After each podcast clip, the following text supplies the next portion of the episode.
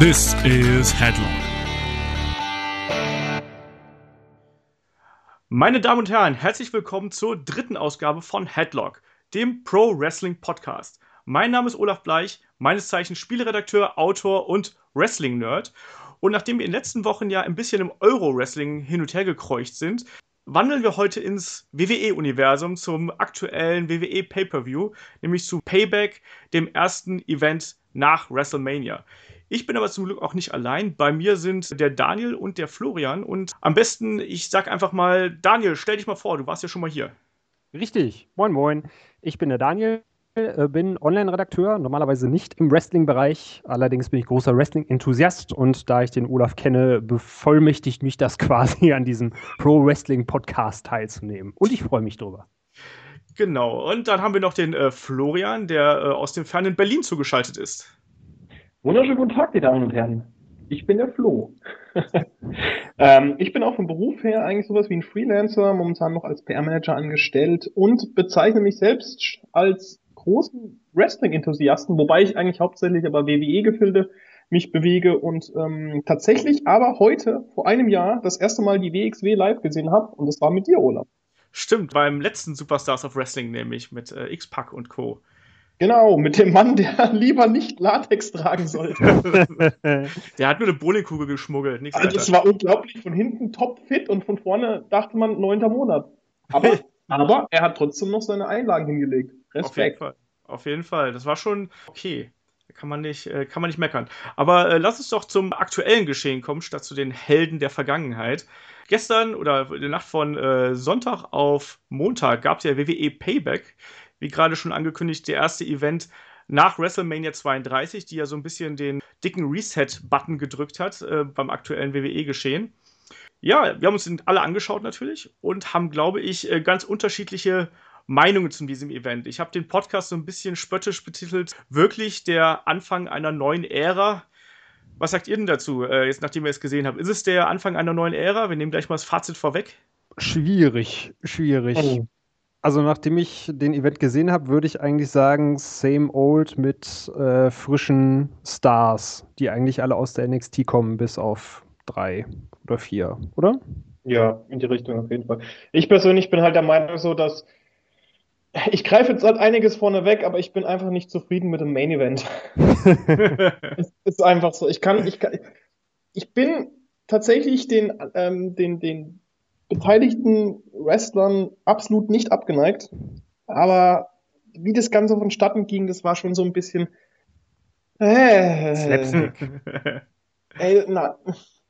Okay, also. Besonders, äh, besonders von Shane hätte ich halt was anderes gedacht, aber ja, komm, reden wir später drüber. Okay, wir machen es mal ganz, ganz langweilig und gehen einfach mal die Cards ab der Kickoff-Show durch. Das fing ja an mit Dolph Ziggler gegen Baron Corbin. Baron Corbin gerade erst bei WrestleMania ins Hauptroster gewechselt.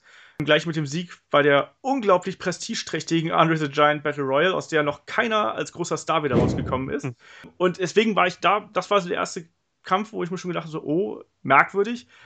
Warum muss denn jetzt Baron Corbin gegen Dolph Ziggler verlieren, wo der gerade da ist und der hätte den Sieg eigentlich gebraucht, Dolph Ziggler braucht nicht. Das Ende klar mit per Einroller kann man jetzt als Rookie-Mistake irgendwie bezeichnen, aber fand ich als Kampf eigentlich ganz okay, aber das Ergebnis hat mich irgendwie nicht zufriedengestellt. Fange ich doch mal beim Daniel an. Wie sieht es bei dir aus?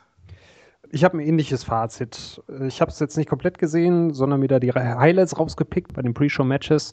Aber ich sehe es da ähnlich wie du. Äh, Baron Corbin wurde so als der ultimative Heal aufgebaut, der alles zerstört, was ihm so in den Weg kommt. Das mit Dolph Ziggler war schon so ein bisschen konstruiert und äh, ja, dann halt per Einroller zu verlieren, obwohl er ihn quasi in vier, fünf Shows vorher jedes Mal zerstört hat, fand ich auch ein bisschen komisch. Ich muss ja sagen, dass ich im Gegensatz zu euch beiden, und ich weiß nicht, wie bei dir ist es, Daniel, dass ich mich mit NXT nicht wirklich auseinandergesetzt habe. Was ich jetzt aber in Zukunft ein bisschen machen werde wegen Shinsuke. Aber auf jeden Fall, äh, ich finde ja persönlich, dass ähm, Baron Corbin aussieht wie eine Mischung zwischen äh, Bo Dallas und Bray Wyatt, nur ein bisschen größer und dünner. Und ähm, aber das Match an sich fand ich ziemlich cool, die, weil, weil die Crowd tatsächlich echt mitgegangen ist. Das hat mich echt, also ich, ich hoffe zumindest, dass es mitgegangen ist und nicht, dass äh, die WWE wieder ein bisschen das aufgemischt hat oder mitgepusht hat. Aber ja, gut, da ich kein großes Interesse an Corbin habe oder hatte, sehe ich das nicht so dramatisch wie ihr jetzt vielleicht. Ähm, auf der anderen Seite, klar, ein Rookie wird wieder verheizt, oder es hat zumindest den Anschein, dass ein Rookie verheizt wird, oder ein NXT-Nachwuchs da. Entsprechend, ich weiß nicht. Ich kann es schwer beurteilen und schwer abschätzen, was da jetzt in Zukunft noch auf ihn zugeht. Ich mochte aber die Ausrichtung halt, dass er sich schön als Heel präsentiert hat und das gefällt mir sehr gut.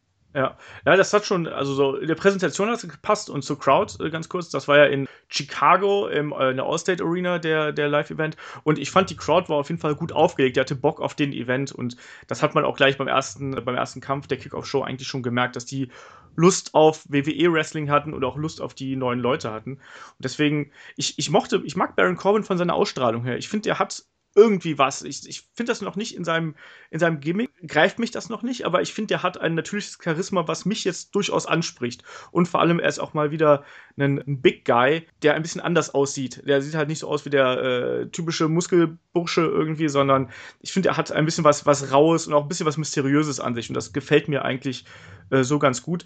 Ich finde es, wie gesagt, ein bisschen schade. Ich meine, der wird noch seine Siege bekommen, weil ich glaube nicht, dass man ihn sofort verheizen wird. Naja, mal abwarten, wie das jetzt äh, mit ihm weitergeht. Ich gehe auf jeden Fall davon aus, dass äh, er noch weiter mit Dolph Ziggler fäden wird. Springen wir doch einfach mal zum, zum zweiten Kampf. Kalisto gegen Ryback aus der WrestleMania Pre-Show in die Payback Pre-Show. Das ist ja auch eine wahnsinnige Karriere, die die beiden gemacht haben. Ist als Titelträger ja, äh, ich, der, der United States Title ist ja auch so ein bisschen äh, unter ferner Liefen momentan bei WWE. Da äh, legt man ja eindeutig den Fokus auf den IC-Belt, ganz offensichtlich. Ähm, Kampf an sich fand ich aber in Ordnung. Ich finde, dass die beiden ein gutes Tempo gegangen sind. Auch ein paar coole Aktionen ausgepackt haben. Also diese Kraftdemonstration von Ryback vom zweiten Seil gegen Kalisto. Bei WrestleMania war es der, ja, der Stalled Vertical Suplex. Diesmal war es der äh, Military Press oder Gorilla Press das hat schon was. Also, es hat schon was Beeindruckendes auf jeden Fall. Und naja, dass jetzt Kalisto da gewonnen hat, geschenkt, sage ich mal, weil so richtig interessiert der US-Title gerade eigentlich niemanden und war halt ein schöner Anheizer nochmal vor der Maincard. Wie siehst du das, Florian? Also ich finde ja, dass Ryback erst dann wieder relevant wird, wenn er einen Shooting Star Press vom Top Rope zeigt. nee, tatsächlich, ich, ich mag eigentlich, ich bin kein so großer Fan von Ryback, aber ich mag eigentlich seine Ausstrahlung eigentlich ganz gern. Und ich fand sein Belt lustig, äh, den Pre-Show-Stopper. den fand ich sehr amüsant. Und dass er so ein bisschen auf CM Punk ja, so ein bisschen in die Richtung sich gedrückt hat, also zumindest was die Entrance angeht. Ähm, aber, aber an sich gucke ich mir extrem gerne ähm, Highflyer an wie Callisto. Dementsprechend fand ich das eigentlich dann ganz interessant, vor allem wenn er den, ähm, den Cork Screwdriver, nee, nicht. Ach so, den äh, Cork, Corkscrew Moonsault da nach draußen dann wieder gesprungen ah, genau, ist. genau, den fand ich ziemlich, ziemlich cool. Der war aber, aber nicht gut gesprungen, der war viel zu kurz gesprungen. Ryback musste den auffangen. Ja, ich weiß, aber ich, ich bin da ja so nicht so krass drin wie du. Entsprechend für mich die, äh, für mich ist da entsprechend die das Entertainment im Vordergrund und ich fand es eigentlich ganz cool. Ähm, technisch vielleicht unsauber, aber an sich, ja, gut, als, als Zeitfiller oder halt als ähm, Gap-Match ist okay. Und ich finde halt, dass sobald Cena wieder fit ist, dass er den UC-Title nehmen soll und dann geht's wieder los. oh je. Ich habe auch nichts gegen John Cena, weil ich glaube, John Cena hat mit ein besseres Zutun, als den US-Title wieder äh, nach oben zu bringen. Ich glaube, der ist gerade irgendwo ganz unten in der Prioritätenliste vom Booking-Komitee. Ach, du, wenn der wieder zurückkommt, dann, äh, dann, dann, dann, dann pass nur auf, sage ich dir. dann trägt er den bis in den Main Event. Genau, mindestens. Dann, hallo. Und dann kämpft er wieder gegen den Typen, der auf einem Panzer durch die Gegend fährt. Es sollte generell mehr Panzer beim Wrestling geben. Und Bier. Genau. Bier. 90er Jahre. Ja. Daniel, hast du noch irgendwas äh, Konstruktives zu diesem Kampf hinzuzufügen? Konstruktiv überhaupt nicht. Nee. Ähm, dann äh, springen wir doch einfach mal in die, in die Main Card, ähm, die ja gleich mit einem kleinen Downer anfing. Also eigentlich ja. natürlich mit einem schönen Match, nämlich dem Number One Contenders Match für die Championship. New Day haben die äh, Introduction gemacht für den Kampf. Ist ja immer gute Stimmung eigentlich. Und dann trafen Enzo, Enzo und äh, Big Cass auf die Vault Villains, aus, äh, bestehend aus Aiden English und äh, Simon Gotch. Das ging ja nicht allzu lang. Was ist denn da passiert? Da ist äh, in, in, dem Sinne ein blödes Missgeschick passiert, weil Simon Gotch Enzo Richtung Ringseile geschickt hat und er eigentlich aus dem, aus dem Ring, glaube ich, rausrutschen wollte und gleichzeitig aber mit dem Gesicht ins zweite Ringseil gekracht ist und dann so dermaßen gegen die Ringkante gepfeffert worden ist mit dem Hinterkopf, dass er direkt mit Augen im Schädel neben dem Ring lag und ja. dann erstmal behandelt werden musste. Also der war, glaube ich, komplett, komplett weg im Niemandsland. Mhm. Und äh, ja, dann war es das auch schon. Am Anfang habe ich halt gedacht, er äh, wird ein bisschen Schauspielern, wie es eben auch zu seinem Charakter gehört. Aber ähm, dann wurde relativ schnell klar, dass es doch was Ernsteres ist und dann war der Kampf leider auch schon vorbei. Ja, das äh, war eine, leider eine kurze Angelegenheit. Das fing eigentlich ganz gut an, das Match. Dann aber dieser Unfall. Also, er hat doch Schwein gehabt, muss man dazu sagen. Also, ja. er ist ja nicht direkt mit dem Kopf hängen geblieben, sondern er ist ja, glaube ich, zuerst mit dem Arm am Seil hängen geblieben und dann mit dem Kopf gegen das Seil. Also, sprich, es hat noch ein bisschen was abgefedert. Und über den äh, Arm verteilt hat dann Michael Cole auch immer Updates gegeben, was denn jetzt mit ihm los ist. Und zum Glück ist es nur eine Gehirnerschütterung. Das heißt, nichts Wildes. Der wird jetzt wahrscheinlich, wie lange braucht man Gehirnerschütterung? So vier bis sechs Wochen würde ich jetzt mal schätzen, bis man da wieder die Freigabe bekommt aktuell. Wird ja ausfallen, denke ich mal. Wird auf jeden Fall keine bleibenden oder schweren Schäden davontragen. Ich denke mal, das wird jetzt halb so wild sein. Hat Glück gehabt. Und äh, ja. äh, damit ist der Opener so ein bisschen ins Wasser gefallen. Also da war natürlich dann auch die Stimmung erstmal so ein bisschen runter, wenn gleich der, der erste Kampf der Hauptcard so anfängt. Da äh, fühlt man sich dann auch als Wrestling-Fan natürlich jetzt nicht so wohl, sage ich mal. Auf jeden Fall. Äh, was ich allerdings komisch fand, äh, ist, dass man eigentlich allen Beteiligten angesehen hat, dass sie sich nicht wohl dabei gefühlt haben. Die haben dann wirklich alle ne, wie begossene Pudel reingeschaut, völlig zu Recht natürlich auch, weil die sich um ihren Kollegen Sorgen gemacht haben. Was ich dann aber halt nicht verstehe, ist, dass es dann heißt, ja, wir fühlen da jetzt gerade mit Enzo, aber hier sehen Sie nochmal in der Super Slow-Mo, wie er mit dem Hinterkopf auf die Ringkante aufschlägt. Das fand ich dann ein bisschen, hatte einen Fadenbeigeschmack. Es, ja. ist halt, es ist halt im Endeffekt Showbiz, aber ich verstehe es auch, was du meintest. Ähm, auf der anderen Seite hätte, hätte man es auch aus, aus ähm, Storyline-technischer Sicht irgendwie so noch ein bisschen von den anderen darstellen lassen können, dass sie sich noch krasser über, darüber lustig machen halt im Endeffekt. Na klar, hinter den Kulissen und sagen, hey, ist scheiße, ist halt wirklich kacke gelaufen, aber da hätte man vielleicht noch ein bisschen was machen können. Aber ich, ich fand es halt auch krass, man hat es auch gesehen am Gesicht von Big E. Er saß halt da mit seiner Pizza. Im Endeffekt hat er Pizza gegessen. Und als der Typ dann da unten lag und das X vom Referee kam, da war dann auch schon so klar, okay, die Pizza, die bleibt mir im Halse stecken, so ein bisschen. Ja, ja, ja, das ist, es ist immer ein merkwürdiger Moment, wenn halt auf einmal so ähm, eine echte Verletzung passiert. Ich habe das ja auch schon ein paar Mal live irgendwie erlebt. Das ist einfach mhm. nicht schön und ich glaube, das kannst du auch ganz schwer auffangen in dem Moment. In, hätten jetzt die Ward Villains da noch weiter die bösen Heels gespielt, hätte das merkwürdig gewirkt. So hat es auch ein bisschen merkwürdig gewirkt. Ich glaube, da gibt es keine Ideallösung, um da irgendwie rauszukommen. Ich finde, das haben sie schon ganz okay gemacht. Auf der anderen Seite haben sich, wollen die Zuschauer auch sehen, was da genau passiert ist und also ich habe da auch gesessen und meine Freundin kam vorbei und wollte dann auch wissen, so direkt so, oh, was ist denn da passiert? Ne, was ist denn da passiert? Ja, weil, weil, das ist halt dann so ein Moment, wo man dann eben nochmal mehr hinguckt, weil es dann auf einmal in Anführungsstrichen richtig echt wird. Ne? Aber dann, bevor wir jetzt in solche Metaebenen gehen, äh, als Unbeteiligte, die alle noch nie im Ring gestanden haben, springen außer wir. Olaf. Außer, ja, beim Training einmal. Ich, ich, ich, ich halte in andere Richtung, aber ist okay. ähm, springen wir auch einfach zum äh, nächsten Kampf. Habe ich dann einfach mal zum Opener dann äh, deklariert. Das war nämlich dann äh, mein persönliches Match, auf das ich mich am meisten gefreut habe. Das war nämlich Kevin Owens gegen Sami Zayn.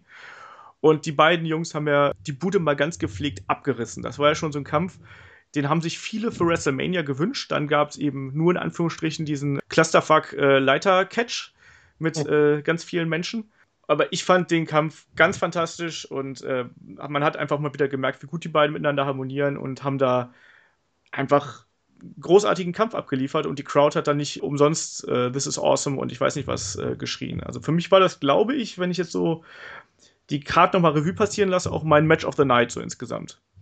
Absolut. Ja. Ich mag zwar, ich muss zwar dazu sagen, dass ich Kevin Owens überhaupt nicht leiden kann, aber man kann eigentlich. Ja, jetzt lass mich mal kurz ausreden.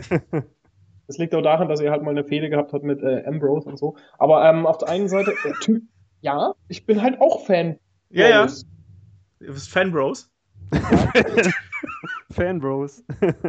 Und auf der, auf der anderen Seite ist, der Typ ist halt einfach ein charismatischer Bolzen, das ist unglaublich. Und ganz ehrlich, wer Cena clean beim ersten Kampf besiegen darf, ey, der Typ wird auf jeden Fall die WWE Championship halten. Ganz ehrlich. Er ja, wird sie irgendwann halten, früher oder später das wird nicht mehr lange dauern. Also ich tippe auch darauf, dass das noch in diesem Jahr äh, passieren wird, dass er da auf jeden Fall in die, in die World Title Region mit eingreifen, dass er da ordentlich mitmischen wird und die vielleicht sogar schon gewinnt. Also du musst ja auch nur mal die, die Crowd Reactions anhören, wie die Leute auf ihn abgehen.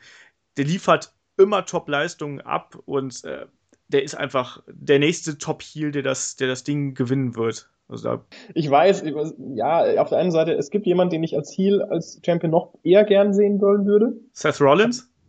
Nee, der, der wird nicht mehr als Heal zurückkommen, ganz ehrlich. Der wird nicht als Heal zurückkommen. Eher Reigns tatsächlich, als Heal. Aber der ist doch gerade schon Champion. Ja, aber der soll, der soll Heel turn, ey. Der kann ja nicht der nächste Champion werden, wenn er schon Champion ist. Das nächste Heel Champion, mein Freund. Aber ich hätte ich hätt halt echt gerne Ambrose im Titel, aber ja, kommen wir später dann. Genau, da äh, werden wir, glaube ich, ich habe gerade schon im, im, Vorgespräch mit Daniel noch gemeint. Ich bin mal gespannt, was der Florian über Ambrose und äh, Jericho meint. Ja, aber äh, Daniel, wie fandst du äh, Owens gegen äh, Zane? War auch mein ähm, Match des Abends.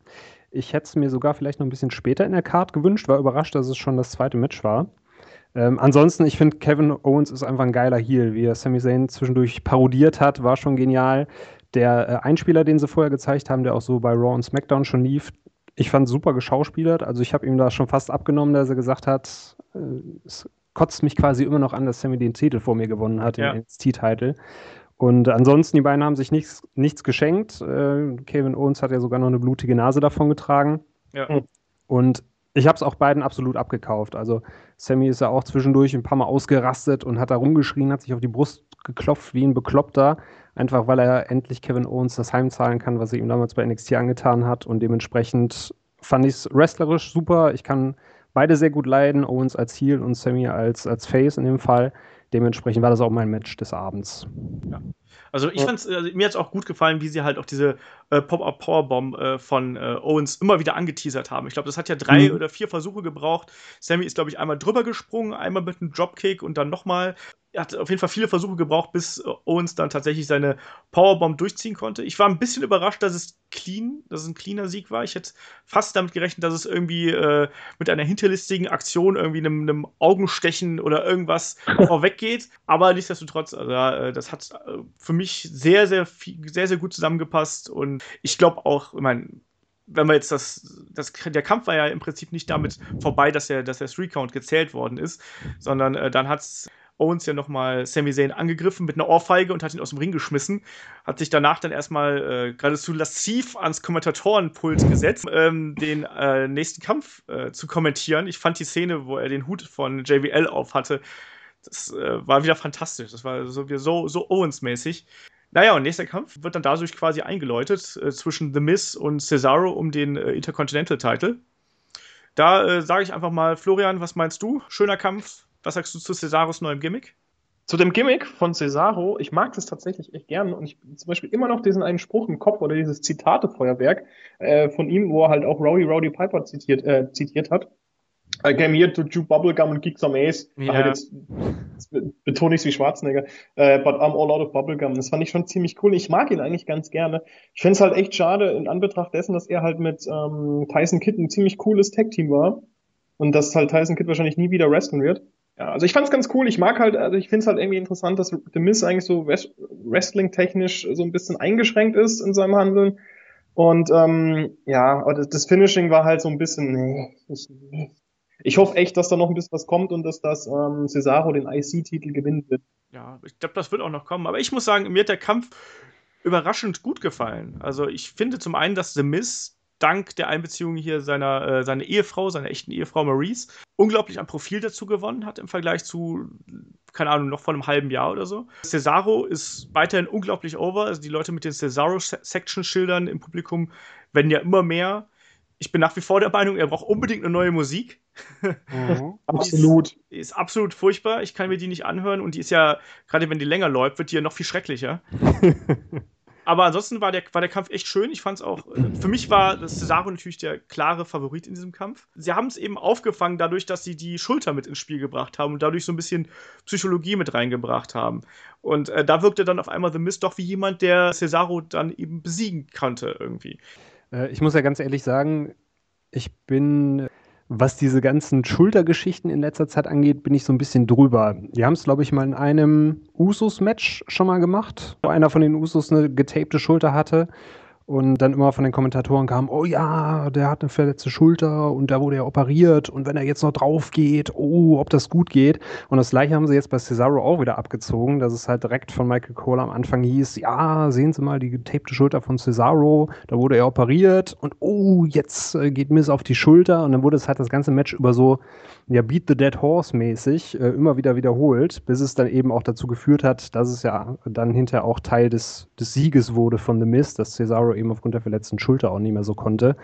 Finde ich halt ein bisschen schade, wenn man halt die ganze Zeit, weißt du, mit der Nase drauf gestoßen wird, hm, ja, dass es da ja eine Verletzung gibt. Finde ich, hat das Match auch eigentlich gar nicht nötig gehabt. Also ich fand es auch so super, ohne dass, dass diese Schulter da dermaßen im Vordergrund stand. Aber wie du eben gesagt hast, war es natürlich auch eine Strategie, um dann Cesaro, der eigentlich klarer Favorit war, auch so ein bisschen ins Hintertreffen zu schicken. Genau, ein bisschen auch in Schutz zu nehmen einfach.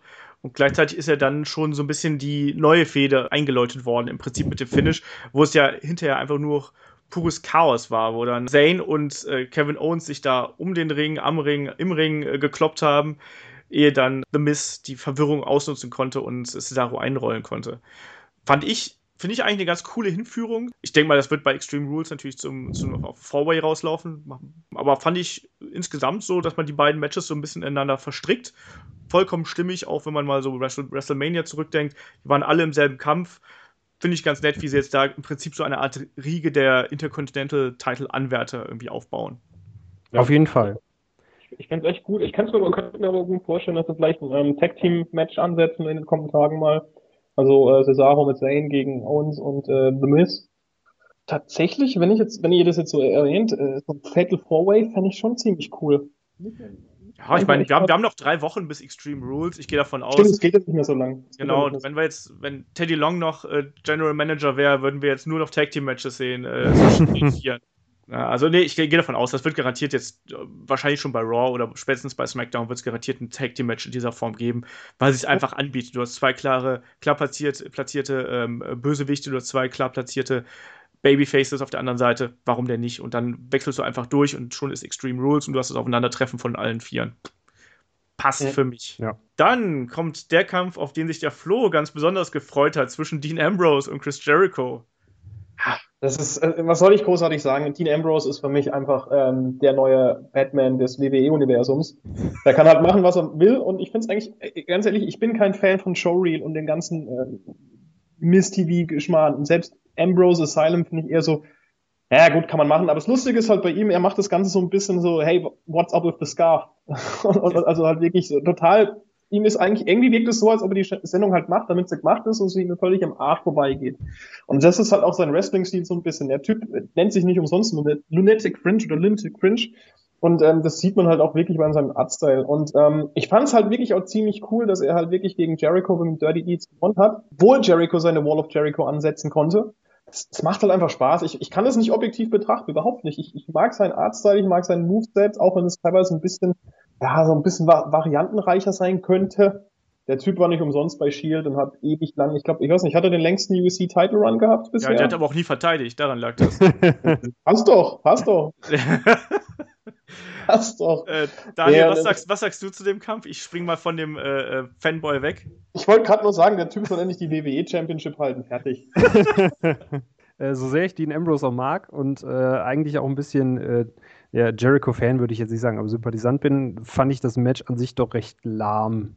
Also es war so teilweise so ein bisschen Zeitlupen-Wrestling kam es mir vor. Was ich auch gar nicht verstanden habe, war, dass in der SmackDown, war das die SmackDown-Folge vorher oder bei Raw, wo äh, Jericho die Walls of Jericho auf dem Announcement-Table mit Dean Ambrose durchgezogen hat? Ich glaube, das, ich glaube, das war SmackDown. Ich bin mir auch nicht 1000% sicher. Okay. Aber, egal. Äh, ich ich fand es halt super witzig, dass äh, Dean Ambrose da quasi kurz vorm Sterben war und sie dann äh, Chris Jericho dann mit vier Ringrichtern wegziehen mussten und dass er gestern dann zwei Walls of Jericho durchgezogen hat und Dean Ambrose da äh, nicht locker flockig, aber äh, auch nicht mit viel Mühe dann zum Ringseil gekrabbelt ist. Äh, fand, fand ich auch ein bisschen komisch, aber ähm, ja, wie gesagt, war jetzt nicht mein, mein Top-Match des Abends in dem Fall. Ja, ich muss auch ganz ehrlich sagen, ich, mich hat der Kampf halt überhaupt nicht abgeholt der ging für mich viel zu lange, hatte für mich keinerlei roten Faden und es war für mich so ein bisschen die Entschuldigung für Dean Ambrose, dass er da bei WrestleMania so auf den Sack bekommen hat und im Prinzip nicht als indestructible dargestellt worden ist.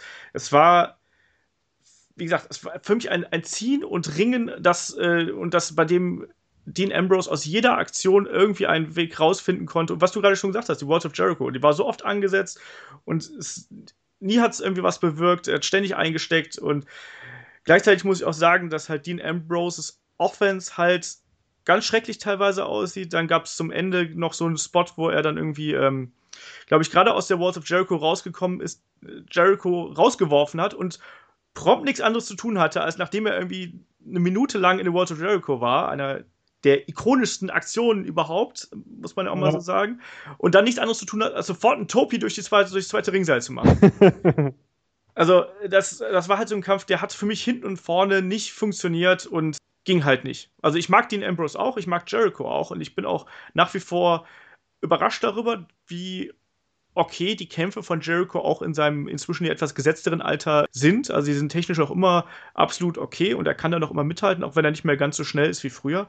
Aber das hat so vom, von der Psychologie her halt für mich gar nicht funktioniert. Und das hat mich auch wirklich brutalst aus dem, äh, aus, aus diesem Kampf rausgeschossen und nee, und ich sehe auch ja, den Ambrose ja. nicht als, als äh, Champion. Das habe ich, hab ich glaube ich, aber auch schon mal so zwischendurch einläuten lassen. Ich sehe ihn eher als Jäger, der hin und wieder mal mit eingreift und der von mir aus auch den, mal, den Titel mal gewinnt und dann schreien alle Yeah und dann glaube ich aber auch ziemlich schnell wieder verliert.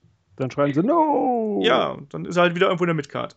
Ja, ich, ich, ich sehe, also wie gesagt, ich kann es nicht objektiv betrachten, aber natürlich ist mir auch aufgefallen, dass es zwischenzeitlich halt wirklich diese Durchhänge hatte, so im Endeffekt. Ähm, aber ich, ich mag halt diese Konstellation von Jericho irgendwie, weil der wirkt halt wirklich wie so ein Pusher im Moment. Das hat er ja auch mit AJ Styles gemacht. Wo AJ Styles gelandet ist, hat man ja dann gesehen. Ja, wohl dabei, äh, da haben sich doch noch alle drüber aufgeregt, dass äh, Chris Jericho gegen AJ Styles bei WrestleMania besiegen durfte. Ja, ich meine auch nicht de, de, den Sieg an sich, ich meine halt einfach die komplette Storyline halt, also dass er halt so als Pusher dann im Endeffekt ging. Ja, ich glaube, das. Aber, aber, ganz ehrlich, wenn du konsequent gewesen wärst, hättest du eigentlich jetzt Styles, äh, nicht Styles hier, ähm, Jericho als äh, Contender für ähm, Reigns raussuchen sollen oder sowas. Oder bucken sollen ja, gut, das hätte aber, weiß ich nicht, ob das funktioniert hätte so richtig. Ich meine, dann hättest du ja wieder einen klare, klaren Bösewicht gegen, ähm, äh, gegen Roman Reigns gehabt, der irgendwo das mir, mir fehlte gerade die Bezeichnung für Roman Reigns. Guy ist, ist, die Bezeichnung. Ähm, kommen wir zum WWE Women's äh, Championship Match zwischen äh, Charlotte und Natalia. Das Besondere daran ist ja, dass Natalia von äh, Bret Hart begleitet worden ist, der ja die letzten Wochen und Monate nicht gerade dafür bekannt war, dass er ein äh, Riesenfreund des aktuellen Wrestlings war. Der hat sich ja mehrfach äh, relativ abschätzig über ähm, die aktuelle Ausrichtung geäußert. Nichtsdestotrotz war er jetzt dabei und hat ein bisschen Schützenhilfe geleistet oder so. Oder so. Oder so, ja. Oder so, ja. Also ich, ich, ich, weiß auch nicht genau, wie fit er ist. Ich meine, er hat ja, er hat ja seine Prostatakrebs-Geschichte da irgendwie hinter sich gebracht und der wirkte halt schon auf mich naja, er wirkt halt nicht gesund in meinen Augen. Und äh, mir tut das dann immer so ein bisschen in der Seele weh, wenn man so das, das Bild von seinen alten Stars damals hat und dann irgendwie den aktuellen sieht. Bret Hart ist ja auch so ein bisschen vom Schicksal gebeutelt über die letzten äh, Jahrzehnte seit seinem, äh, seit dem Kick von Goldberg im Prinzip. Ja, ja. Ähm, und ähm, das ist es ist halt echt eine, weiß nicht, eine traurige Geschichte so ein bisschen. Aber nichtsdestotrotz fand ich es halt nett, ihn mal wiederzusehen. Und ich glaube, es hat dem Kampf auch ganz gut getan, dass die Leute da ähm, emotional involviert waren irgendwie in diesem Match, weil ist mal böse ausgedrückt, ist ja Natalia, obwohl sie eine tolle Wrestlerin ist, so in der, in der Ladies Division jetzt ja, naja, die ist jetzt schon so lange dabei und ich muss ganz ehrlich sagen, dass ich sie ein bisschen langweilig finde. Hat man ja auch im Match gesehen. Die Zuschauer haben ja die ganze Zeit We Want Sasha gerufen. Äh, ich glaube nicht, dass sich das unbedingt auf Charlotte bezog, sondern auch ein bisschen auf Natalia, weil die vielleicht gesagt haben, dass äh, Sasha da eher eine Chance hätte oder äh, im Ring zu stehen oder das Recht hätte, im Ring zu stehen gegen Charlotte. Ja, nichtsdestotrotz fand ich es in dem Sinne äh, tr trotzdem sehr unterhaltsam, weil wir die Rückkehr des Montreal Screwjobs gesehen haben. Ja. Hör, hör auf, ey, da war, das ist wieder so eine Sache. Ich habe das auch gesehen und dachte mir so, okay. Und jetzt? Keiner von beiden verlässt die WWE. Es ist. Nee, komm ganz ehrlich, der Screwdrop von 97, war doch 97, oder? War ja. 97, ja. 97, ganz ehrlich, der hatte halt Brisanz, weil Hart zur, zur ähm, WCW gewechselt ist und hat halt den Titel dann mitgenommen, hätte den Titel mitgenommen. Und hier im Endeffekt, nur weil er involviert war, den, äh, den Screwjob oder den, den Billo-Job anzuwenden oder irgendwie was draus zu machen, das ist einfach totaler weiß nicht, wer sich das wieder ausgedacht hat, bei welcher Line. Ja, es ist, es, äh, es ist halt immer, diese, diese Verbindung zum, äh, zu, zum Montreal Screwjob wird Bret Hart irgendwie ewig behalten. Dass man da so oft drauf rumreiten muss, ist natürlich wiederum die andere Frage. Ich bin mir sicher, dass er da sein Okay zugegeben hat, ähm, äh, bevor das irgendwie verstatten gegangen ist. Trotzdem wirkte es halt, aber auch in der Umsetzung, wie es eben gemacht worden ist, ganz furchtbar schrecklich. Ne? Dann sitzt natürlich, ja. steht natürlich äh, Charles Robinson, also Little, Little Nage, steht dann im Ring und guckt auf den äh, Sharpshooter von Charlotte an Natalia und läutet nach zwei Sekunden hektisch ab und äh, es wirkte einfach extrem künstlich und dadurch halt einfach ganz furchtbar schrecklich. Und das, das, das meine ich halt. Das meine ich halt. Es gibt keinen irgendwie geschichtlichen Bezug oder keinen interessanten Bezug wie halt damals und deshalb finde ich so ein bisschen, hätte immer ruhig drauf verzichten können. Ja, damals war es ja auch echt. Das muss man auch mal sagen. Damals war er Ja. echt. Ja, meine ich doch. Ich meine doch, ich meine halt aber, ihr wisst, was ich meine. Damals war es halt wirklich brisant und dieses Mal, es, es ging halt um nichts. Es, ja. Und der Women's Championship Title, okay, von mir aus, aber der wäre der, der wäre in der Liga geblieben, so oder so. Ja, vor allen Dingen, äh, man hätte eigentlich, wenn man das Match so enden lassen möchte, noch ganz anders aufbauen können, weil Flair und Robinson, Robinson ja zur WCW-Ära auch ganz dicke waren, deswegen ja auch der Spitzname Little Nage. Genau. Ähm, dass man da vielleicht noch vor dem Match hätte einen Bezug herstellen können, dass die zwei sich irgendwie noch äh, unterhalten, noch so ein bisschen schnacken über alte Zeiten, dann hätte das nochmal eine ganz andere Brisanz gekriegt. Aber so in dem Fall darauf zu vertrauen, dass die Leute, die das auch gucken, sich an Geschehnisse von vor 19 Jahren erinnern können, ist dann natürlich auch, äh, ja, eine ne vage Aktion, sage ich mal. Gerade mit dem jüngeren Publikum, die haben wahrscheinlich überhaupt nicht gewusst, was da abgeht. Ja, denke Ich das erstmal vom Vater erklären lassen. Genau. Und der Women's Title ist damit der einzige WWE-Titel, vielleicht sogar der ganze Titel, also der einzige Titel im ganzen Wrestling-Business, der noch nie clean gewonnen worden ist, seitdem er existiert. Stimmt, Stimmt. stimmt, ja, absolut. Und es ist auch mal wieder, ich, ich weiß, es haben sich ja Leute darüber aufgeregt, dass schon bei WrestleMania ja im Prinzip ein, ein Mann mit dafür gesorgt hat, dass Charlotte den Champion-Titel gewinnt. Und das ist schon wieder jetzt so. Es ist immer auch immer wieder ist halt Ric Flair oder die Ric Flair Connection irgendwie daran äh, schuld, dass der Titel halt bei Charlotte bleibt. Also ich würde mir jetzt auch langsam mal einen klaren Sieg einfach mal wünschen, damit auch einfach Charlotte als, als äh, Titelträgerin einfach auch mal gestärkt wird. Ähm, und auch wirklich mal einmal ganz klaren Match. Fair and square in the middle of the ring und dann halt eben den Titel hält im Prinzip. Aber vielleicht kommt das ja mit der neuen Ära, die jetzt ansteht. Äh, Ich, ich bin ja, ich finde ja diese ganze Shane McMahon, Vince McMahon Storyline fand ich ganz furchtbar schrecklich. Das äh, reicht ja zurück bis, äh, bis noch vor WrestleMania. Dann WrestleMania der Kampf gegen äh, den Undertaker im Hell in a Cell um die Macht bei Raw. Und jetzt durfte ja Shane McMahon aufgrund der unglaublichen Zuschauerreaktion über die einschlägigen Social Media Kanäle durfte er Raw noch äh, einige Wochen länger leiten und hat ja auch kaum, dass er am ersten Tag da war, hat er auch ganz viele NXTler dabei gehabt. Die hat man ja immer so in seinem Kofferraum. Naja, auf, auf jeden Fall äh, gab es jetzt ja die Entscheidung, wer weitermachen, wer, wer jetzt endgültig die Führung bei WWE übernehmen sollte, Stephanie oder Shane. Und das, die Entscheidung passt irgendwie zu diesem mach halt, nimm halt Raw, passt halt irgendwie, dass sich Vince McMahon einfach sagt, hier, wer macht halt beide. Ach man, ey, ich will einen Roast Split und fertig. Ja, ich dachte halt auch, dass, er- dass er halt, als er gemeint hat, irgendwie, Vince McMahon sagt doch so, ich will Blut oder sowas in der Richtung. genau. Und da dachte ich so, ja geil, jetzt kommt irgendwas total Überraschendes und dann, ihr macht's beide. Und jetzt haben wir dann demnächst irgendwie die Authority nur mit Good Cop, Bad Cop auf lange Sicht. Und Hunter in der Dr zwischendrin. Genau, ja. Und Hunter darf irgendwie den Kaffee holen oder so. Ich finde, diese Story ist jetzt, jetzt schon zum, zum Scheitern verurteilt. Und im Zweifelsfall, also im allerschlimmsten Fall, haben wir es dann so, dass, ähm, dass wir einfach dann wieder alle drei McMahons in der Führungsposition haben. Weißt du, äh, Shane Mc, äh, Vince McMahon als Patriarch ganz oben, der so ein bisschen die Strippen zieht. Und Shane und Stephanie dann eben darunter, die dann onscreen das alles machen. Dann haben wir dasselbe wie, keine Ahnung, 2000 oder sonst für einen Blödsinn, wo wir dann nur noch die McMahons irgendwie im Mittelpunkt haben. Ah, ich weiß nicht, also ich werde damit nicht warm, oder? Wie sieht das äh, bei euch aus? Ich bin da raus.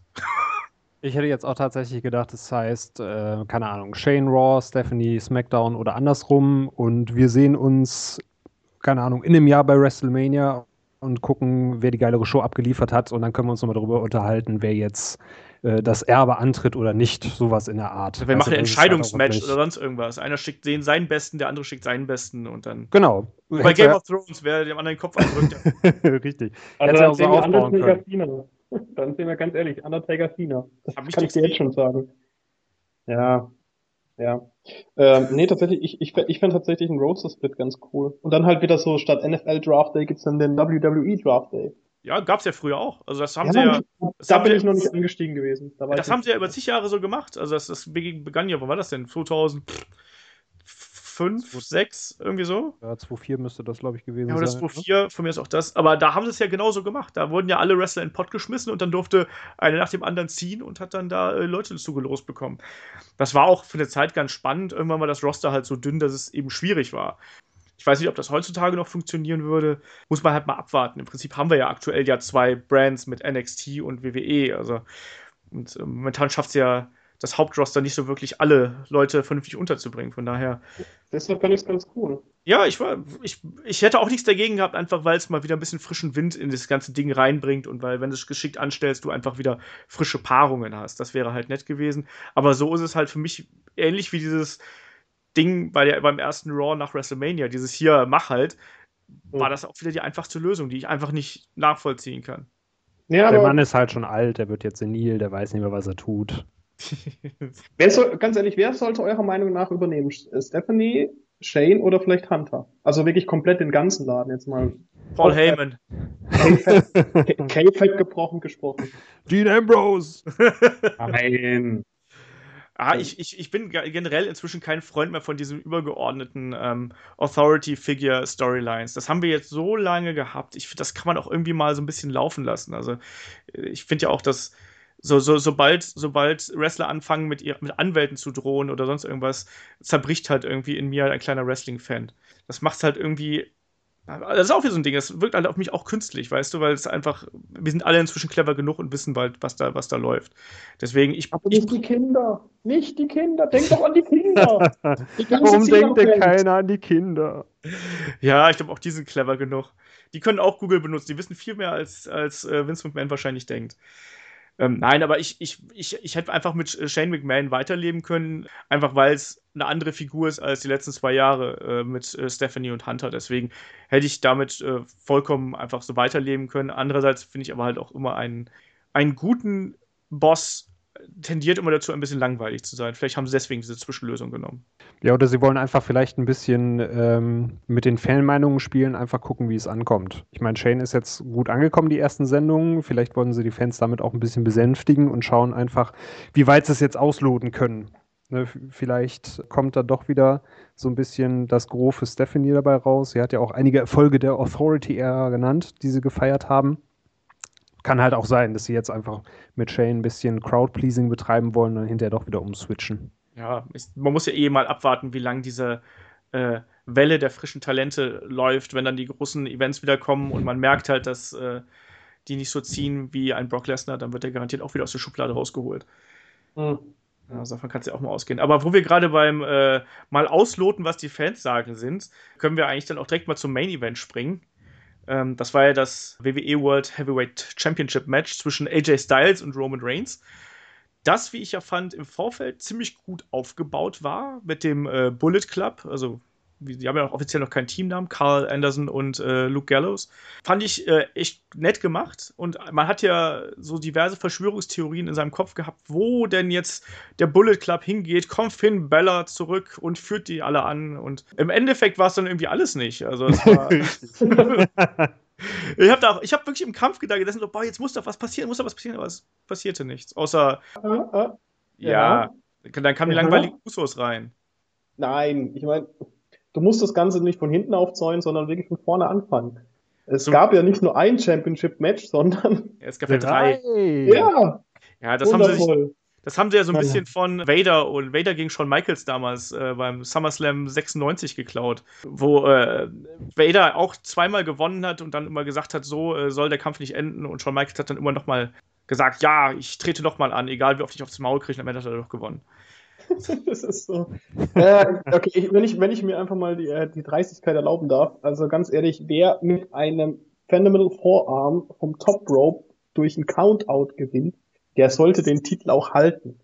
Also, okay, gut, es ging halt, äh, der, der, der, der Angriff von Styles ging ja vom ähm, Top Rope durch die, durch den Kommentatorentisch, auf dem sich Reigns lag, oder dem Reigns befand, ja. durch, und dann gab es zum Countout, also ganz ehrlich, äh, warum nicht? Und dann kam halt gerade Shane McMahon und das ist das, was mich so ein bisschen genervt. Warum denn Shane? Ganz ehrlich, Shane hätte sich da jetzt noch ein bisschen besser platzieren lassen können, wenn er gesagt hat, okay, diesen Part übernimmt ähm, seine Schwester, also Stephanie, und sagt, nee, das will sie nicht zählen lassen. Und dann kommt aber Shane raus und sagt, nee, nee, nee, so machen wir das jetzt nicht. Und ähm, ja, das hat mich so ein bisschen gestört tatsächlich, weil ich eigentlich Shane ganz cool finde, muss ich auch gestehen. Ich, ich, ähm, er hält sein Wort, er macht was, was geht und ähm, ja, also Styles hat das erste Match gewonnen. War ein cooles Match, war gut. Dann, ja. Es war ein cooler Spot auf jeden Fall. Also ich war sehr beeindruckt und habe auch nicht mit so einem Spot habe ich noch nicht gesehen, muss ich auch mal dazu sagen. Also, äh, dass die beiden da quasi rückwärts in den Vorarm äh, durch den Tisch nehmen, fand ich sehr beeindruckend, auch sehr, sehr sauber genommen, muss man auch mal dazu sagen. Also, es war vom Timing her echt klasse. Überhaupt fand ich, dass Reigns und Styles eine gute Chemie zusammen haben. Also, Reigns mit seinen, mit seinen äh, sehr kraftbetonten Aktionen gegen Styles, der immer wieder versucht, seine Wirkungstreffer zu setzen, fand ich sehr gut. Ich fand ja. auch, dass Roman Reigns über weite Strecken, gerade in diesem ersten äh, Kampf, in diesem ersten Abschnitt äh, des, des Gesamtkonglomerats WWE Championship Match, auch sehr, naja, sehr, sehr böse gekämpft hat. Also er hat jetzt nicht spektakulär gekämpft, er hat ständig nur auf Schläge gesetzt und nichts Spektakuläres, nichts, was irgendwie großartige Reaktionen hervorrufen könnte, sondern das hat er tatsächlich dann äh, Styles überlassen. Und das fand ich dann eigentlich schon ich fand das gut, wie sie, wie sie den Anfang äh, aufgebaut haben, weil die Zuschauerreaktionen gegen Reigns waren ja mal wieder, äh, ne, ruft ihr Bu oder Bu Earns? Also das war. Die mussten wieder ordentlich an den Reglern spielen am Anfang. ja, ja, also das war ja wieder eine, eine mega, mega schlechte Reaktion. Aber hey, es hat schon durchaus funktioniert. Zweiter Fall ja, war er dann so ein bisschen dominierter durch Roman Reigns mit dem, äh, ich glaube, zwei Powerbombs hat er ihm verpasst und dann noch diesen Superman-Punch aus dem, aus dem Sprung heraus das fand ich ein bisschen gestellt. Also auch, dass das dann ein Tiefschlag war und der dann zu einem DQ ja. führt. Oder das, ja. das war merkwürdig, oder? Wie gesagt, ich finde, man hätte es beim ersten Match belassen können, hätte man vielleicht noch ein bisschen länger machen können und dann halt wirklich Styles den Titel geben. Aber das hast du mir heute Mittag ja schon gesagt, das macht ja keinen Sinn, dass man dem Typen nach einem Monat schon den Titel wieder abnimmt. Vor allem, wenn man jetzt so ewig lang drauf hingearbeitet hat. Ja, das hätte halt Roman, das, das Kunstwerk äh, Roman Reigns zerstört. das Kunstwerk. Zumindest haben sie diesmal keine behinderten Kinder benutzt, um, äh, um ihn noch ein bisschen over zu kriegen. Was? Habe ich da was verpasst? ich glaube, es war bei, es müsste bei Raw gewesen sein. Da hatten die doch diesen Make-A-Wish-Day. Ach, das. Wo man seine Superstars treffen ja, konnte. Ja. Und das haben sie die ganze, die ganze Folge über nicht erwähnt, bis der Main Event kam und sie dann gezeigt haben, wie Roman Reigns drei behinderte Kinder getroffen hat. Und die haben sie dann mit der Familie Ringside platziert, damit Roman beim Einmarsch zu der Familie geht und denen nochmal allen persönlich die Hand schüttelt, so circa gefühlte zwei Minuten, um sich dann mhm. in den Ring zu bewegen, um dann nochmal zu sagen, seht ihr, der Typ ist ein echt cooler Kerl und ihr boot ihn aus, was seid ihr für Schweine? Genau. Ja, aber macht, macht das Cena nicht auch, also um mal wieder auf John, Good Old John zu sprechen zu kommen, der ist ja sogar Rekordhalter, was die äh, Make-A-Wish von Deutschen äh, und sowas angeht. Der wird aber auch nicht so böse ausgebucht wie Roman Reigns. Wow, wow, wow. Nein, das ist schon. Die haben, die ziehen ja beide ähnliche Reaktionen, aber ich habe halt schon das Gefühl, dass bei Roman Reigns das eben noch ein bisschen, da ist noch mehr Inbrunst drin irgendwie. Bei Cena, da buhen, glaube ich, auch viele einfach nur, weil es halt witzig ist. Let's go, Cena. Cena sucks. Ja, eben, ja, das genau. ist so ein Reflex, weißt du. Ist, da, da, kann man nichts gegen machen. Also, wenn jemand Let's go Cena ruft, musst du Cena Sucks rufen, da geht nicht anders. Ich habe noch einen äh, Podcast gehört von amerikanischen Kollegen und die haben darüber gesprochen, wie sie WrestleMania verbracht haben. Und einer hat dann echt erzählt, der hatte einen neben sich stehen bei WrestleMania und da kam John Cena rein und dann schrie er, oh my God, it's John Cena! John Cena sucks! John Cena sucks! Aber das war, ganz ehrlich, um nur mal kurz drauf zu sprechen kommen, es war schon geil, dass er dann reingelaufen ist und halt sein äh, äh, STF gezeigt hat. Nee. Was meinst du, bei, bei WrestleMania oder was? WrestleMania, genau. Da habe ich ein bisschen geweint, weil die Wyatt Family so auseinandergenommen wurde. ja, da kommt ganz ehrlich, Cena ist Cena. Ist, weil die Cena. Five Knuckle. Wir, wir, werden noch viele Diskussionen über Dean Ambrose und John Cena hier haben, glaube ich, wenn das so weitergeht. Äh, Cena. ja, und letztlich, äh, um mal wieder hier äh, zum, zum aktuellen Geschehen zurückzuspringen, ähm, dann beim dritten Fall, wenn es dann endlich äh, soweit war, alle guten Dinge sind drei, dann gab es ja auch endlich die erhofften Eingriffe, ähm, wenn auch längst nicht so spektakulär, wie man sich das erhofft hat. Also sprich, erstmal kam Carl Anderson, Doc Gallows rein, haben AJ Styles, meine ich, vor dem Spear oder vor dem Superman Punch gerettet. Anschließend haben sie ähm, Roman Reigns ihren äh, Tag Team Finishing Move äh, verpasst und dann kamen die langweiligen Usos raus und haben äh, Gallows und, und Anderson ähm, attackiert. Oh, und dann wurde es halt komplette, komplettes Durcheinander natürlich. Und äh, irgendwie verschwanden dann die langweiligen Usos und der Bullet Club wieder und der Kampf ging regulär weiter. Also dieses ganze Ding wurde natürlich nicht aufgeklärt, damit wir auch heute noch bei Raw einschalten. Und mhm. ich weine so ein bisschen, dass es, ich finde es ganz schrecklich, dass jetzt die Usos da auf einmal diese Familienbande da mitgeknüpft werden, weil ich finde die Usos einfach so profillose Kindercharaktere, dass es mir halt eben alles verdirbt, obwohl die vom Wrestling her eigentlich ganz okay sind. Haben die das nicht schon mal durchgezogen? Da war noch aber Andros dabei, tatsächlich mit diesem Family-Gedöns. Da war, war das nicht noch mit, mit Rollins? bin ich mir nicht sicher. Ich glaube, wo, wo, wo Usos immer bei, bei, äh, bei Reigns abgehangen sind ja, und ja, ja. noch dazu und dann gab's halt hier eine große Hin und Her und am Ende war dann Reigns irgendwie komisch. Ja, sie können auch ein lustiges Family Barbecue machen, aber es ist mir, ich finde ja halt trotzdem, ich finde diese Konstellation äh, einfach, weil die Usos spielen halt für mich da oben gar nicht mehr mit in dieser, okay. in dieser Liga, weil sie einfach von der Ausstrahlung her, vom Können her ist es vollkommen okay. Die äh, sind ja durchaus unterhaltsam anzuschauen, aber ich finde, die haben halt einfach kein Profil. Weißt wisst ihr, die sind halt zig Jahren dabei. Und ich weiß genau, als sie einge, äh, eingeführt worden sind, haben sie ja gesagt, ah, wir wollen was ganz anderes sein als die, äh, als die Wild Samoans und haben sich dann irgendwie versucht davon abzusetzen und plötzlich sind sie halt trotzdem die tanzenden Samoaner, die ihren Kriegstanz aufführen. ja. äh, es, es, ist halt, was, was, was wollen die mir darstellen? Ich verstehe nicht, was die von mir wollen. Ich sehe zwei Jungs, die da irgendwie ein bisschen ähm, tanzen, also die ein bisschen ihre samoanischen Wurzeln pflegen, die aber gleichzeitig irgendwie zur Hip-Hop-Musik reinkommen, Gesichtsbemalung tragen und äh, durch die Gegend fliegen und Uso crazy sind. Ich verstehe es nicht und äh, es ist, es ist, ich weiß nicht, also für mich kommen die halt nicht rüber und entsprechend war das Ende von dem Kampf eben auch für mich schade. Vor allem, wenn wir es mal mit vergangenen Stables oder Factions vergleichen, die wir da hatten, dann war das irgendwie so wie D-Generation X gegen Too Cool quasi. Also hast auf der einen Seite äh, Rikishi, lass das mal Roman Reigns sein, und äh, Scotty Tohotti und Grandmaster Sexay gegen äh, die Ultra-Faction auf der anderen Seite. Also es hat auch über, vom Kräfteverhältnis überhaupt nicht gepasst, finde ich. Nee, ich weiß nur, ein Goldfahrer reinkommen. Ach nee, also ich, mit dem, mit dem Ende konnte ich dann durchaus leben, um das mal hier abzu, abzukürzen. Also ich konnte mit dem, damit, dass Roman Reigns das Ding gewinnt, habe ich mir schon gedacht, weil, wie gesagt, es macht keinen Sinn, dem den Titel nach so langer Zeit zu geben und ihn dann nach einem Monat wieder verlieren zu lassen.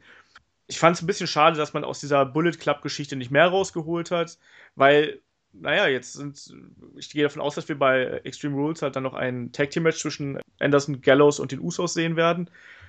Naja, also ich finde, der, der Impact von Gallows und Anderson ist jetzt auf jeden Fall schon mal ein bisschen gedämpft worden, weil sie eigentlich ja keinen Einfluss auf irgendwie was hatten. Sie haben eingegriffen, es hat nicht funktioniert und sind dann von den Usos vertrieben worden. Hm. Es gab ja auch keine, keine Spannung mit AJ Styles. Nee. Also wir, wir haben uns ja die tollsten Sachen ausgemalt. Wir haben gedacht, entweder äh, Im schlimmsten Fall gibt es einen Heel-Turn von AJ Styles und die schließen sich zu einer Ultra-Faktion zusammen oder äh, AJ Styles versucht sie da abzuhalten und die kosten ihn vielleicht den Titel, weil irgendeine Aktion schief geht oder ähnliches. Aber im Endeffekt ist wieder gar nichts passiert. Ja. Es ist echt immer irgendwie so, das, das ist das, was sich durch die letzten Pay-Per-Views immer so durchzieht. Es ist gar nichts passiert. So viele Möglichkeiten, so viele Fake-Endings, äh, so viele mm, Endings, bis auf, ähm, äh, ja, bis auf Royal Rumble dieses Jahr, sagen wir jetzt mal. Aber wie Vince McMahon sagte, I don't listen to anybody. I genau. only listen to myself. why? Fuck you, that's why. ah, ich, ich, ich weiß, ich hoffe halt, ich sitze halt wirklich, wenn ich mal Wrestling wirklich live schaue, was ja eigentlich relativ selten passiert, allein schon wegen dem Zeitunterschied. Aber wenn ich wirklich mal da sitze und wirklich hoffe, dass wirklich was passiert, ist es halt immer jedes Mal so, ah, ah. wirklich ganz ehrlich, das, Event in jüngster Zeit, wo ich wirklich tatsächlich vorm Bildschirm saß und wirklich gejubelt habe und meine Großmutter damals noch auf, aus dem Schlaf ausgeschreckt habe. Das war TLC letztes Jahr, wo halt Ambrose Ambrose damals äh, wirklich den Titel gegen Ding gewonnen hat, gegen äh, Kevin Owens, weil der hat, äh, dem hast du es halt angesehen und das war halt etwas, wo, wo die ganze Zeit darauf hingearbeitet wurde, dass der halt wirklich das Ding gefeiert hat. Der lag dann in den Armen von den Fans und alles. Und das war eine Reaktion, die ich halt wirklich geil fand, dass halt wirklich mal das Booking in der Hinsicht gestimmt hat. Und das, seit damals vermisse ich das irgendwie so. Ganz ehrlich, also ja, es ist äh, im, im Serienjargon ist es natürlich äh, irgendwie braucht man einen Cliffhanger, aber das Problem ist eben, dass es keinen Cliffhanger gab. Ja, also es ist jetzt kein Grund für mich, äh, eigentlich Raw wieder einzuschalten, weil es ist ja nichts Entscheidendes passiert am Ende. Roman Reigns ist Champion, der Bullet Club ist der Bullet Club und AJ Styles ist AJ Styles und dann wuseln noch irgendwo die Usos rum. Aber es gab jetzt nichts, es gab jetzt nichts, was ich, was mich emotional abgeholt hätte und mich dazu bewegt, so, oh, jetzt heute muss ich aber unbedingt sehen. Das, das schafft halt WWE einfach viel, viel, viel zu selten. Und wenn dann eben irgendwie äh, nur einmal alle drei Monate oder sowas. Oder vier Monate. Absolut. Also gut, abgesehen von der Raw-Sendung nach WrestleMania. Ja, die war aber auch äh, schrecklich. ich habe live in dem Stadion gesessen, das war äh, furchtbar. Ja, du, du saßt im Stadion, gell? Das reicht schon. Äh, nee, ich, ich, wieso war, war, das waren Sitzplätze, hallo?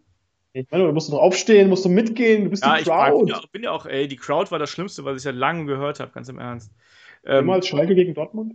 Wrestling-Crowd spezifisch, wenn du, äh, ähm, ich bin ja, ich bin ja immer noch ein, ein, ein Mensch, der, der ein bisschen Respekt den Leuten gegenüber hat. Aber wenn die Crowd sich lieber mit einem Wasserball beschäftigt, anstatt äh, einen Neuankömmling aus NXT entsprechend okay. äh, zu applaudieren, dann habe ich ein Problem damit. Genauso, wenn jemand äh, einfach nur vor mir sitzt und einfach jeden anbrüllt, der irgendwie im Ring steht.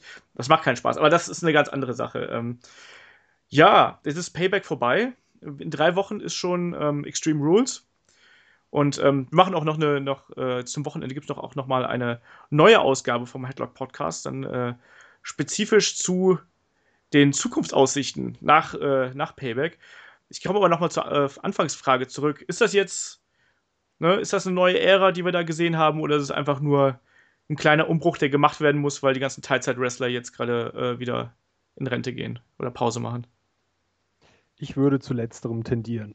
gerade, gerade ähm, weil für mich eine neue Ära auch bedeutet, dass man viel Neues ausprobiert, vieles vielleicht auch, was noch nicht zu sehen war vorher. Und wenn dann eben ein Montreal Screwjob von 97 rausgekramt wird und ein Matchverlauf, wie du eben sagtest, der damals von Vader gegen Shawn Michaels irgendwie so ähnlich war, ja, ist das für, für mich jetzt nicht wirklich ein Neustart. Dementsprechend glaube ich eher, dass es jetzt einfach eine Übergangsphase ist, bis die, die äh, größeren Stars wieder mit an Bord sind und dann sehen wir mal, wie es weitergeht. Ja, dem schließe ich mich voll und ganz an. Ja, ich hoffe halt noch, dass es noch ein paar, äh, naja, deswegen sind ein paar von den aktuellen äh, neuen Gesichtern irgendwie, naja, schaffen, dieses, diese überdimensionalen Charaktere dann doch zu werden, die es halt früher gegeben hat und die äh, fehlen ja aktuell. Also der wrestlerisch ist ja äh, momentan durchaus Potenzial vorhanden, aber eben die Figuren fehlen halt noch und das muss halt eben irgendwie aufgebaut werden, dass es eben wahrscheinlich auch die Aufgabe dieser neuen Ära. Deswegen, ich bin da so ein bisschen zwiegespalten auch bei diesem Ära-Begriff. Ich hoffe halt, dass man da eine neue Ära prägen kann. Mit dem Talent, was man hat, kann man da garantiert was machen, aber ob das dann auch wirklich diese Figuren hervorbringt, das muss erstmal die Zeit zeigen. So würde ich das mal einfach ja. mal beschließen und äh, den Podcast dann für heute beenden. Ich danke euch beiden schon mal äh, für euer äh, Fachwissen und eure Meinung. Sehr gerne. Aber hallo. Und es geht ja schon, am Wochenende geht es ja schon weiter. Jetzt die Payback-Ausgabe war ja im Prinzip eine Spezialausgabe. Und dann äh, zum Wochenende geht es weiter. Da blicken wir dann noch ein bisschen weiter in die Zukunft, schauen uns nochmal äh, Raw und SmackDown an und wie es äh, bis Extreme Rules weitergeht und äh, was sich bis dahin noch an Matches entwickeln wird. Ich bedanke mich bei euch fürs Zuhören und hoffe, ihr seid auch äh, zum Wochenende am Sonntag wieder mit dabei. Bis dahin, gehabt euch wohl und bis denn. Adieu. Ciao.